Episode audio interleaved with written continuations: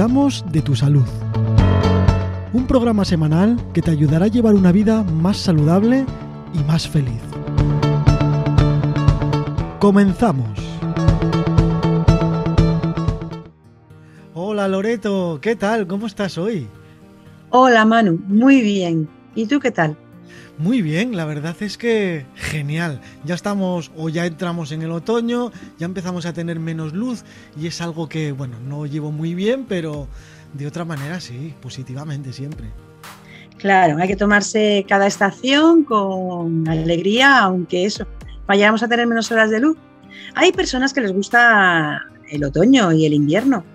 Yo soy como tú, de los que, de las personas que me gustan más la luz, el verano y, y una buena temperatura. Sí, sí que es verdad. A mí me viene muy bien cuanto más tiempo de luz, mejor. Y no precisamente esa luz que tenemos en casa, que aunque sea blanca, eh, no es igual que la luz del sol. No, claro, no es lo mismo. Sí. Bueno, hoy, bueno, siempre, yo creo que siempre eh, tenemos temas muy interesantes, ¿no? Pero hoy es un tema que toca yo creo que a todo el mundo en una medida o en otra. Y aparte es un tema que, bueno, pues da problemas y tú nos vas a contar qué es lo que pasa, ¿no? Vamos a hablar de la grasa abdominal y los problemas que genera en nuestro cuerpo, ¿no? Sí, la grasa, bueno, en, principio es necesaria la grasa para nuestra salud, tener un nivel adecuado de, grasa, pero cuando esa cantidad de grasa eh, es excesiva, ya nos puede traer problemas de salud y es muy importante tener en cuenta dónde se localiza esa grasa porque puede llevar a, un riesgo de enfermedades cardiovasculares, a infarto y a diabetes. Sea, es muy importante lo de la grasa muscular y no en cuanto a estética, sino en cuanto a salud. Siempre vamos a hablar en cuanto a salud. Exacto, vamos a hablar en, términos de salud. Bueno, pues háblanos un poco de ese síndrome metabólico eh, de la grasa y qué es lo que puede ocurrir. El síndrome metabólico es un conjunto de diferentes trastornos, entre los que se encuentra pues, la obesidad, el exceso de grasa y el sobrepeso, la obesidad. Se encuentra también la, la falta de regulación de la glucosa, no tener niveles adecuados, no tener niveles adecuados de colesterol, de triglicéridos y eh, tener hipertensión arterial. Se juntan todas eh, estas enfermedades y da lugar a un riesgo metabólico, da lugar a que, el organismo, el metabolismo, em, sufra enfermedades cardiovasculares, diabetes o tenga un infarto, como he comentado anteriormente. Se le está dando cada vez más importancia al síndrome metabólico, porque claro, cuando tenemos ahí un poquito de sobrepeso, unido a hipertensión arterial, unido a que se tiene un poquito la glucosa alta. No se le da mucha importancia porque tú sigues con tu vida, tampoco te afecta, tampoco te encuentras realmente mal, pero es un riesgo, es un riesgo que mantenido esto en el tiempo va a dar lugar a enfermedades importantes. ¿Cuándo nos podemos dar cuenta de que tenemos exceso de grasa? ¿Por el peso? ¿Por el volumen? ¿Cómo podemos decir, espera, que tengo aquí más grasa de la cuenta? Bueno, el exceso de grasa eh, se puede ver en, el físico porque se acumule en algún sitio concreto. Eh, hay un estudio eh, del año 2017 de la Sociedad de Radiología del Norte en Chicago en el que estudió cómo influía la grasa en, el síndrome metabólico, en las enfermedades, y, vio que no era tanto la cantidad, que es importante, que se acumule grasa, pero lo más lo que más influía en el síndrome metabólico era en qué lugar del cuerpo se, acumulaba. Entonces, en este estudio se concluyó que, mm, que había un riesgo metabólico si la grasa se acumulaba eh, en determinadas zonas, como puede ser el abdomen. La grasa abdominal es una grasa peligrosa. En el estudio se distinguió entre hombres y mujeres, porque el riesgo no es el mismo en hombres que en mujeres. Y, se pudo observar que los factores que influían era por una parte, el género, si será, si será hombre o mujer. La genética influye también en, el acúmulo de grasa, en el riesgo metabólico. El estilo de vida, volvemos a hablar de lo que hablamos en casi todos los programas, eh, el estilo de vida, que no, si, no es, si no es saludable, y la dieta, volvemos a, lo, a lo, básico ¿no? para nuestra salud. Si la dieta no es saludable, el riesgo metabólico aumenta. En los chicos y en las chicas la grasa se acumula en diferentes sitios, ¿no? Dependiendo de, si eres chico o chica. Sí, eh, el hombre tiende a tener eh, más grasa visceral, más grasa en el abdomen, en los músculos, en el hígado, y la mujer tiende a, tiende a tener una mayor grasa corporal, total, distribuida, y suele tener más grasa subcutánea. Entonces, la localización de la grasa es muy importante. No es lo mismo que se acumule en el abdomen que se acumule en los muslos o en las caderas. y, en se vio que en los hombres, aunque tienen más grasa visceral, tienen más masa muscular y más masa magra. La, masa, la grasa visceral es un riesgo, pero al tener más masa muscular y más masa magra, les protege. El hombre le protege, al hombre le protege esta, esta situación de tener más músculo. Y la mujer tiene más cantidad de grasa corporal total, como he comentado, y superficial, pero la grasa se sitúa en el muslo y eso también protege a la mujer. Hay que tener en cuenta que hay una grasa, que esta grasa que es peligrosa es la llamada grasa ectópica que se sitúa fuera del sitio normal donde debe estar la grasa. La grasa ectópica tiende a situarse alrededor del abdomen, de los órganos, de las vísceras. Esa grasa es peligrosa, alrededor del músculo, eh, en el hígado. Y esta grasa es la que produce eh, un mayor riesgo de tener un síndrome cardiometabólico. También se ha visto que esta grasa ectópica es mm, más peligrosa en las mujeres que en los hombres. No quiere decir que en los hombres no lo sea, en los hombres es un peligro, es un riesgo, pero en las mujeres aumenta un poco más. Bueno, entonces al final eh, la, conclusión de todo esto es que tenemos que intentar evitar que se nos acumule esa grasa en el cuerpo que sobra, ¿no? siempre eh, siguiendo las recomendaciones que hacemos en todos los programas, ¿no? El, una vida saludable, el hacer ejercicio, el, todas estas cosas, ¿no? Sí, eh, la vida saludable, seguimos con ella, insistimos, que hay que tener hábitos saludables y hay que evitar acumular peso, esa grasa, que en el momento que, ya se tiene un sobrepeso, actuar, para que no llegue a ser una obesidad. Lo que hablábamos en el programa anterior, ¿Que aumentas dos kilos? Bueno, pues no dejarlos ahí, ya tomar medidas para que esos dos kilos no aumenten y, bajarlos, porque además va a ser más fácil bajar ese peso. Además, pues evitar el sedentarismo, eh, hacer ejercicio físico, no fumar, no beber alcohol, que son factores de riesgo para el síndrome cardiometabólico, controlar periódicamente la tensión arterial, la glucosa, el colesterol, los triglicéridos, ver si nuestros niveles están bien, llevar una alimentación saludable, que aunque sonemos muy repetitivos, pero es mm. fundamental. Y, respetar el reloj biológico, ese reloj biológico que, que lleva a controlar los ciclos circadianos, que es el ciclo de 24 horas que tenemos en el día, que nuestro cuerpo funciona de diferente manera según la hora del día. Pues es importante también respetar y dormir, descansar, que también lo decimos en todos los programas, que es muy, muy importante. Voy a poner un ejemplo que existe en la vida real y que veo en varias personas, o muchas personas, ¿no?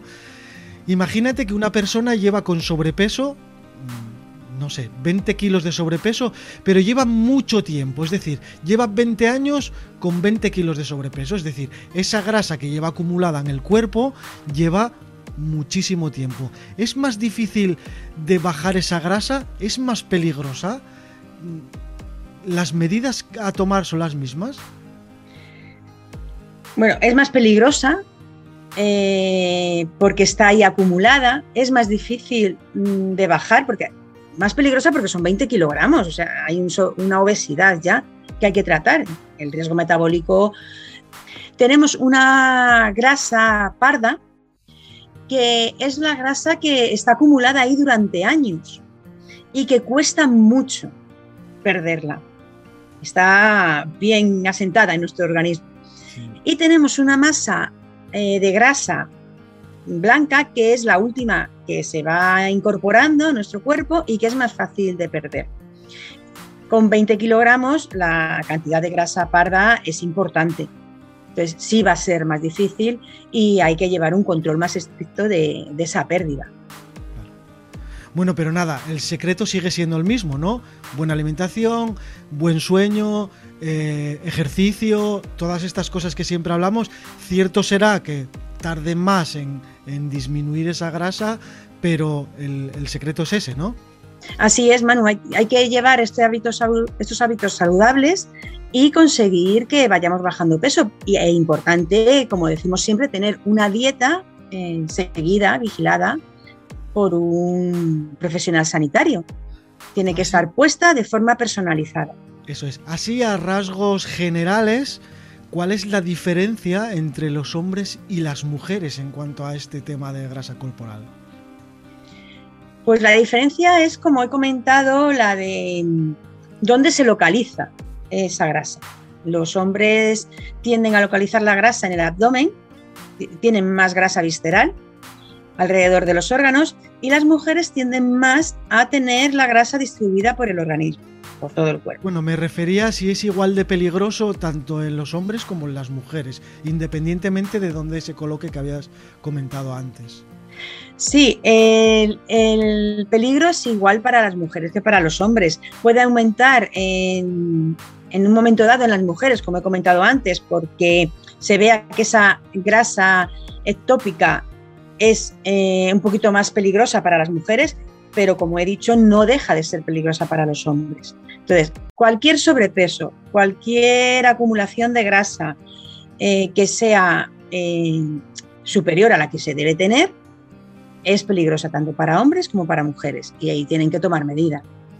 Luego yo creo que con esto, eh, con cuando tenemos exceso de grasa, sobrepeso, eh, habitualmente, como no se hace ejercicio, siempre llevas una vida sedentaria, la masa muscular baja. ¿Eso qué significa aparte del riesgo que tenemos con la grasa? Pues es muy importante la relación que hay entre la masa muscular esquelética y la obesidad. En el estudio se observó que existe una obesidad sarcopénica y esta obesidad es la pérdida de masa muscular esquelética en presencia de obesidad. Es decir, vamos aumentando la grasa en nuestro cuerpo y se va perdiendo masa muscular. Y esto también pone en riesgo nuestra salud porque lleva a una resistencia de la insulina y a una inflamación. Se observó que en adultos jóvenes eh, que tenían una falta de ejercicio, un sedentarismo y que tenían obesidad, esta relación eh, entre la pérdida de masa muscular y la obesidad era un riesgo, un riesgo importante de síndrome metabólico. Sí, porque al final tienes menos masa muscular, tienes menos fuerza, tu peso es mucho mayor y acabas no teniendo movilidad, ¿no? Sí, pero además, eh, eso es un riesgo, pero además está añadido el tema de que no hay masa muscular y eso el cuerpo lo, nota. El cuerpo eh, va teniendo una resistencia a la insulina y se va creando una inflamación. Por eso es tan importante también el tema de las proteínas, porque una dieta baja en proteínas no va a alimentarse el músculo, el músculo se alimenta de las proteínas y va a haber esta falta también de, musculatura. Si encima tenemos un aumento de grasa, pues empeora la situación. Y también se vio en el estudio que había una disminución de la secreción de la hormona del crecimiento, cuando se producía esta situación de una pérdida de masa muscular esquelética y un aumento de la grasa. ¿Qué pasa cuando hay una disminución de la hormona del crecimiento? Pues que no se desarrolla esa masa muscular porque la hormona eh, del crecimiento ayuda al desarrollo de la masa muscular. Al final es la pescadilla que se va mordiendo la cola. Claro. Eh, ¿Estamos a tiempo siempre de hacer algo, independientemente del tiempo que lleves con obesidad o que lleves sin cuidarte? Sí, siempre estamos a tiempo, siempre. Porque si no se hace, el mal va a ser siempre mayor va creciendo. No nos vamos a quedar en una situación que se diga, bueno, me quedo aquí, me conformo con quedarme con ese estado de salud y con este peso. No, porque sigue haciendo daño, es progresivo. El aumento de, grasa corporal y el riesgo de un síndrome metabólico, un, riesgo cardiometabólico, de tener infartos, de tener diabetes, pues va en aumento, cada vez es mayor. En el momento que tomamos medidas, sea en el momento que sea, pues ese riesgo va disminuyendo. Ah, vamos teniendo una vida más saludable y a lo que se podía haber llegado en, cuestión de tener una enfermedad, pues a lo mejor no se llega. O si se llega, se coge a tiempo. Siempre es bueno tomar medidas. ¿Algún consejo que no hayamos dicho ya, ya no solo en este programa, sino a lo largo de todos los demás, para prevenir este síndrome cardiometabólico?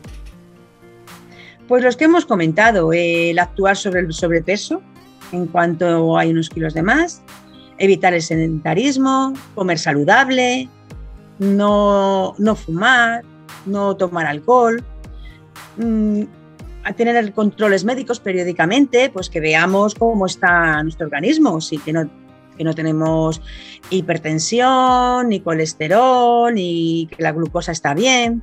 La diabetes es una enfermedad silenciosa al principio, porque los niveles de glucosa suben durante mucho tiempo pueden estar altos y no darnos cuenta, llevar una vida normal. No te encuentras bien, pero no sabes por qué es, y, pero la glucosa está haciendo daño. O sea que si eres diabético o diabética y encima tienes exceso de peso o exceso de grasa corporal, ya es una bomba de relojería, ¿no? Claro, el exceso de peso en una persona diabética aumenta el riesgo de padecer un infarto o una enfermedad cardiovascular.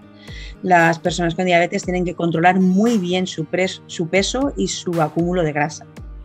O sea, no vale esa frase que oímos siempre por ahí a gente ignorante, entre comillas, que dice, bueno, de algo hay que morir.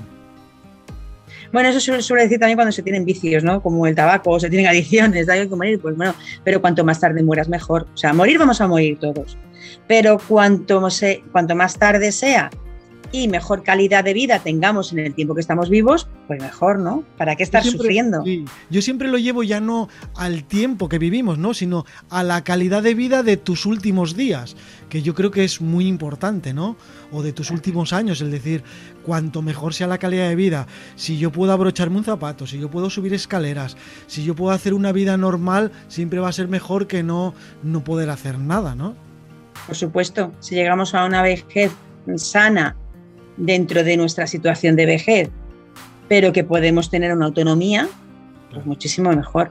Y además que, también mientras somos jóvenes podamos mm, tener una calidad de vida eh, buena, con ejercicio, que podamos disfrutar de muchas actividades, porque el sobrepeso y, y la obesidad limitan mucho a la hora de llevar una vida eh, activa y una vida en la que puedas disfrutar de muchas actividades que requieren una, agilidad o un movimiento. Sí, que además, si por desgracia te viene una enfermedad de esas que te puede venir como a todo el mundo, si no estás bien físicamente, también sería más difícil de tratar la enfermedad, ¿no? Así es, es un añadido. Si tú ya estás mal y te viene otra enfermedad, eh, pues la curación va a ser más complicada. Y normalmente en un gran porcentaje la enfermedad que viene es también consecuencia de, de esa mala salud por un sobrepeso o por una mala alimentación o por hábitos insanos. Yo siempre lo pensé, que la mayoría, bueno, a lo mejor no una mayoría muy grande, ¿no? Pero una mayoría de las enfermedades que tenemos a día de hoy, la mayoría de las personas las buscamos. ¿Por qué fumamos? ¿Por qué bebemos? ¿Por qué no hacemos ejercicio? ¿Por qué no nos cuidamos? Y todo eso se va acumulando y bueno, pues aparece la diabetes, aparece la artrosis, aparecen no sé qué, aparecen cosas que, hombre, pueden aparecer, ¿no? Pero que nos las buscamos. En un porcentaje elevado, sí, Luego hay otro porcentaje que, bueno, por herencia, por genética, pues son inevitables. pero hay un porcentaje muy elevado que se pueden prevenir. Pero de todas, todas, aunque recibas una enfermedad por herencia, por genética, si físicamente estás bien, será más llevadera la enfermedad. Sí, ahí se hace necesario el que a la fuerza tengas que llevar una vida saludable para que esa enfermedad mm, te dañe lo menos posible y puedas tener una calidad de vida mejor. Bueno, yo no sé cómo decirlo porque a mí me parece súper importante este tema, ¿no? El que la grasa abdominal puede traer muchísimos más prejuicios y es muy grave. ¿Cómo expresarlo, cómo decirlo a nuestros oyentes de que hay que cuidar el no tener grasa abdominal? pues les podemos recomendar que, cuiden su grasa, eh, que no se acumule, que si sacan un poquito de abdomen lo vigilen, realicen ejercicio y, cuiden su alimentación, la revisen, porque pueden tener mejor vida. O sea, la cuestión es esa, que vivas lo mejor posible que cuando tú puedes eh, hacer ejercicio, pasear, disfrutar de tu familia, eh, levantarte por las mañanas y levantarte con vitalidad y tener ilusión porque el día sea productivo, que puedas hacer muchas cosas o puedas hacer las cosas que a ti te gusten, todo eso es una motivación para cuidarte, para cuidar esa salud que, que necesitamos tener y la grasa, el acúmulo de grasa, puede llevar a que esa salud no, no, sea, no sea buena. Sí, que al final llevar una vida saludable no es un castigo, es un regalo, ¿no? Exacto, exacto. Hay personas que el, realizar todos los consejos que estamos dando para llevar una vida saludable, pues lo ven como pues eso, un castigo, una tortura, algo que les cuesta. Y es verdad que al principio, cuando no estás acostumbrado, hay que hacer un esfuerzo y, nos cuesta. Si hemos perdido el hábito, a todo nos ha costado, porque, bueno, yo en mi caso alguna vez he perdido el hábito y he tenido que retomarlo y requiere un esfuerzo. Pero una vez que entras en esa rueda de cuidarte, de, cuidar tu alimentación, tu ejercicio, de intentar no coger kilos de más, de cuidar tu sueño, como te vas sintiendo mejor, te automotivas ya llega un momento que lo necesitas en tu vida. Sí, sí que es verdad. Además, cuando coges un hábito, yo lo digo por experiencia, porque yo me ha pasado como a ti. He cogido hábitos, los he perdido, he vuelto y bueno, pues tengo esa experiencia, ¿no? Pero nunca pensé que podría disfrutar tanto con un revuelto de verduras o con algo saludable, ¿no? Cuando antes pensabas, ¡buah! pero eso que, mal sabe, ¿no? Y realmente cuando acostumbras el paladar a comer saludable, luego los alimentos te saben mejor y disfrutas con ellos como disfrutabas antiguamente con una pizza o con algo, ¿no? Claro. cuando llevas una alimentación saludable, el cuerpo al final te lo pide. Mm, yo creo que a todos los que llevamos, yo llevo muchos años ya con una alimentación equilibrada, y cuando he comido fuera, pues te vas de vacaciones, eh, comes en, ya no comes en casa, ya comes otras cosas que también están riquísimas, pero que llega un momento que no comes tanta verdura o no comes tanta fruta y, y echas de menos la comida que tú tienes habitualmente. Llegas a estar saturado de, de esa comida que tiene un exceso de carne o un exceso de otras cosas que no son muy apropiadas para una dieta equilibrada, porque comes de más. Y estás pidiendo verdura, estás pidiendo fruta, estás pidiendo comer como tú lo haces habitualmente. A mí hoy en día los ultraprocesados, por muy palatables que sean, me sientan fatal. Es decir, no quiero decir que de vez en cuando no coma algo ultraprocesado, o me como una pizza o, o, incluso me tome una cerveza, ¿no? Pero a mí me sienta fatal. O sea, yo sé que si hoy como pizza, voy a dormir mal, porque no me sienta bien. Claro, y ya tu mente no, no quiere comerlo, porque ¿para qué vas a pasarlo mal? Eso es, eso es. Lo puedes comer alguna vez porque te apetezca, porque, oye, realmente a veces te apetece, ¿no? Un dulce, un pastel, un. que no pasa nada por comerlo alguna vez, ¿no? Puntualmente no pasa nada. Pero el problema es cuando lo haces todos los días. Claro, yo sí sé que puntualmente, pues como alguna vez alguna de estas cosas, pero me van a sentar mal. Y a mí el subconsciente ya intenta evitar que tengas que comer esas cosas porque te van a sentar mal. Claro. O comes menos cantidad. Claro. Sí, sí, cierto es que a veces, oye, mentalmente sí que te apetece, porque la mente puede mucho más que, mm. que nada, ¿no? Pero lo que tú dices, comes muchísimo menos cantidad de eso, porque realmente yo por lo menos, ¿no? En mi experiencia, aprendes a masticar, a comer más despacio, a disfrutar del alimento y eso como lo haces con las cosas saludables, luego cuando comes algo que no es saludable, también comes más despacio, masticas más y acabas comiendo menos. Sí, la masticación es muy importante para que haya una buena digestión y para que también pues te sacies antes. También ayuda a adelgazar porque tú estás masticando y te estás saciando y disfrutas más de la comida también el efecto mindfulness, ¿no? De que estás en ese momento presente en lo que estás haciendo. Comer deprisa es un indicativo también de ansiedad y de estrés. Eh, yo lo noto en mí misma. Cuando de repente me sorprendo comiendo deprisa, eh, ya sé que estoy en una situación estresante, que estoy, estoy empezando a tener estrés y, y ahí es cuando empiezo a tomar medidas. Entonces, bueno, pues mi experiencia la transmito para que las personas que vean que, están, que comen deprisa, que sepan que es por ansiedad y estrés y que hay que actuar antes de que esa ansiedad y ese estrés se cronifique. Sí, que ya lo hablamos en otros episodios, que hablamos del cortisol, de la ansiedad y de que no es positivo tampoco esa, esa, emoción para, para poder adelgazar o llevar una vida saludable. Otra pregunta que me surge también, que yo creo que ya la hicimos alguna vez, si comemos completamente saludable, podemos engordar también, ¿no? Claro, si la cantidad que tomas es superior a la que necesitas, vas a engordar, por muy saludable que sea. Tú tomas más calorías de las que consumes, el balance energético del que hemos hablado en otros programas, entonces vas a acumular grasa, vas a acumular esa energía. no es solo lo que comes, es también qué cantidad comes de esos alimentos. La cantidad de energía. La cantidad. ¿Y cómo lo comes? Con lo que hemos hablado hace un momento. El cómo lo comes también es importante.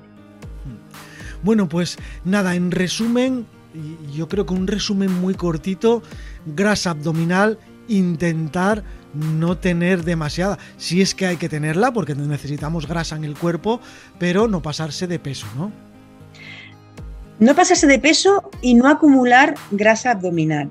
Eh, porque es necesario tener grasa en el cuerpo, mm, pero cuando tú ya ves que tienes un poco de tripita, ahí ya que te salte la alarma, porque esa grasa puede estar alrededor de las vísceras, puede estar alrededor de los órganos y no es saludable, hay un riesgo metabólico. Vale, ese, yo quiero recalcar eso que es tan importante no le damos cuenta porque al final, eh, bueno, ahora no tanto, ¿no? Pero la imagen del español o la española es con barriga. Siempre fue así, ¿no? El, el típico hombre español en un bar con una barriga que parece que está embarazado. Eso no es nada positivo. No, eso no es positivo. Pero voy a lanzar una, una ayuda, ¿no? Voy a echar una lanza sobre España, porque no, no somos el país que más obesos hay. Hay obesos y hay un 42% de la población que tiene varios factores que pueden llevar a un riesgo cardiometabólico, pero hay países como Estados Unidos que tienen un nivel de obesidad mucho mayor y, hay un porcentaje muy alto de muertes por, por este síndrome metabólico.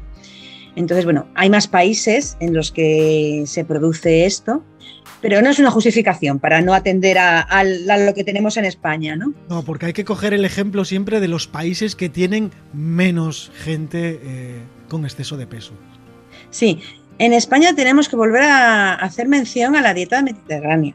Mm. Eh, también está la dieta atlántica, que también es muy saludable. Y tener en cuenta que hay esos hábitos saludables en España a nivel de dieta. No nos tenemos que ir fuera. Lo que hay es una costumbre ya en, personas a partir de cierta edad de tener un sedentarismo. Mm. Y eso es lo que yo creo que puede hacer más esa, esa imagen, ¿no? que puede dar esa lugar a esa persona con barriga, con obesidad, que no se mueve. Mm. Bueno, pues ir adaptando a las circunstancias de cada uno la dieta, el gasto energético y cuántas calorías tiene que tomar. Y aquí en el norte tenemos el handicap ese de la comida donde a la hora de comer tiene que haber un primer plato, un segundo plato, tiene que haber postre, tiene que haber café y tiene que haber... Y eso es demasiada comida para, para poder llevar una vida saludable. Sí, en el norte, el norte tiene fama de que se come muy bien, ¿eh? y es verdad. Se come Hay platos muy pero mucho. Eh, y mucha cantidad también. Hay que tener en cuenta que viene de una tradición, como en muchas zonas de España, de trabajo de campo, de, mm, de zonas de frío, que el cuerpo pues necesitaba esa grasa. Esos trabajos ya han cambiado, no son tan físicos, entonces hay que ir también adaptando las dietas de la zona el, tener un primer plato, un segundo plato y el postre, pues no depende tanto de tener, un, tres platos, sino depende de lo que haya en esos platos. Después tener un primer plato de verdura, un segundo plato de un pescado y tu postre con una fruta saludable. Entonces, bueno, pues eso hace que la dieta sea saludable y sea buena, con la cantidad que se necesita cada uno. Claro, aquí no es el caso, el caso debería ser como dices tú, pero bueno, sí hay que tomar nota de estas cosas y bueno, pues no llegar nunca a, esos radicalismos, el decir voy a dejar de comer para comer otra cosa, no hay que ir cambiando los hábitos poco a poco e ir pensando un poco en nuestra salud y nuestra calidad de vida en la vejez, que aunque ahora no lo parezca, es muy, muy importante. Sí.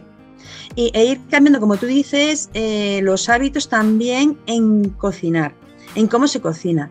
Porque claro, tú puedes, las legumbres son muy buenas, no hay que quitarlas de la dieta, pero no hay que echarle chorizo, tocino, eh, demasiada carne. Podemos hacer unas legumbres mucho más saludables.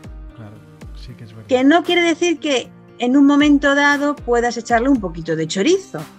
O sea, no vamos a ser radicales, pero bueno, pues un truco puede ser cocer el chorizo aparte, quitarle un poquito de grasa, un poquito de sal y luego lo añades al plato de legumbre si te gusta mucho el chorizo.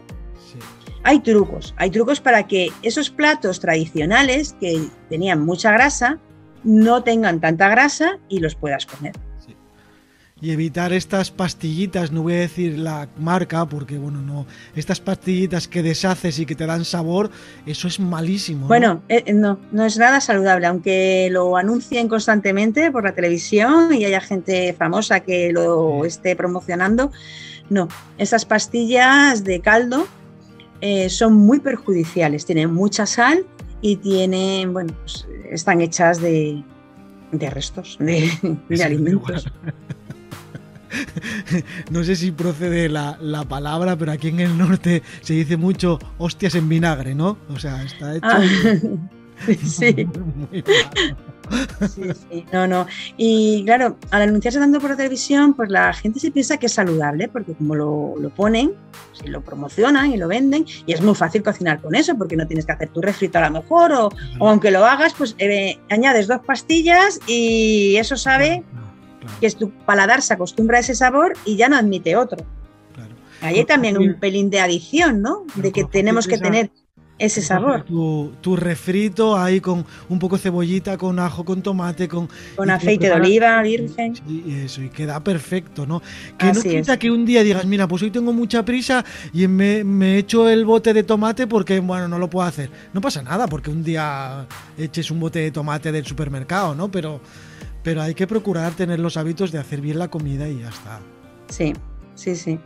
Bueno, Loreto, pues creo que hemos llegado al final de este programa. Ha sido muy instructivo. A mí me gustaría que la gente cogiera estos conocimientos que nos has dado y que los lleven a la práctica porque me parece muy importante y luego es tarde. Es tarde cuando llegamos a la vejez y no tomamos estas medidas porque luego ya no hay solución. Así es cuando no se ha tenido una vida saludable, se llega a la vejez en muy malas condiciones.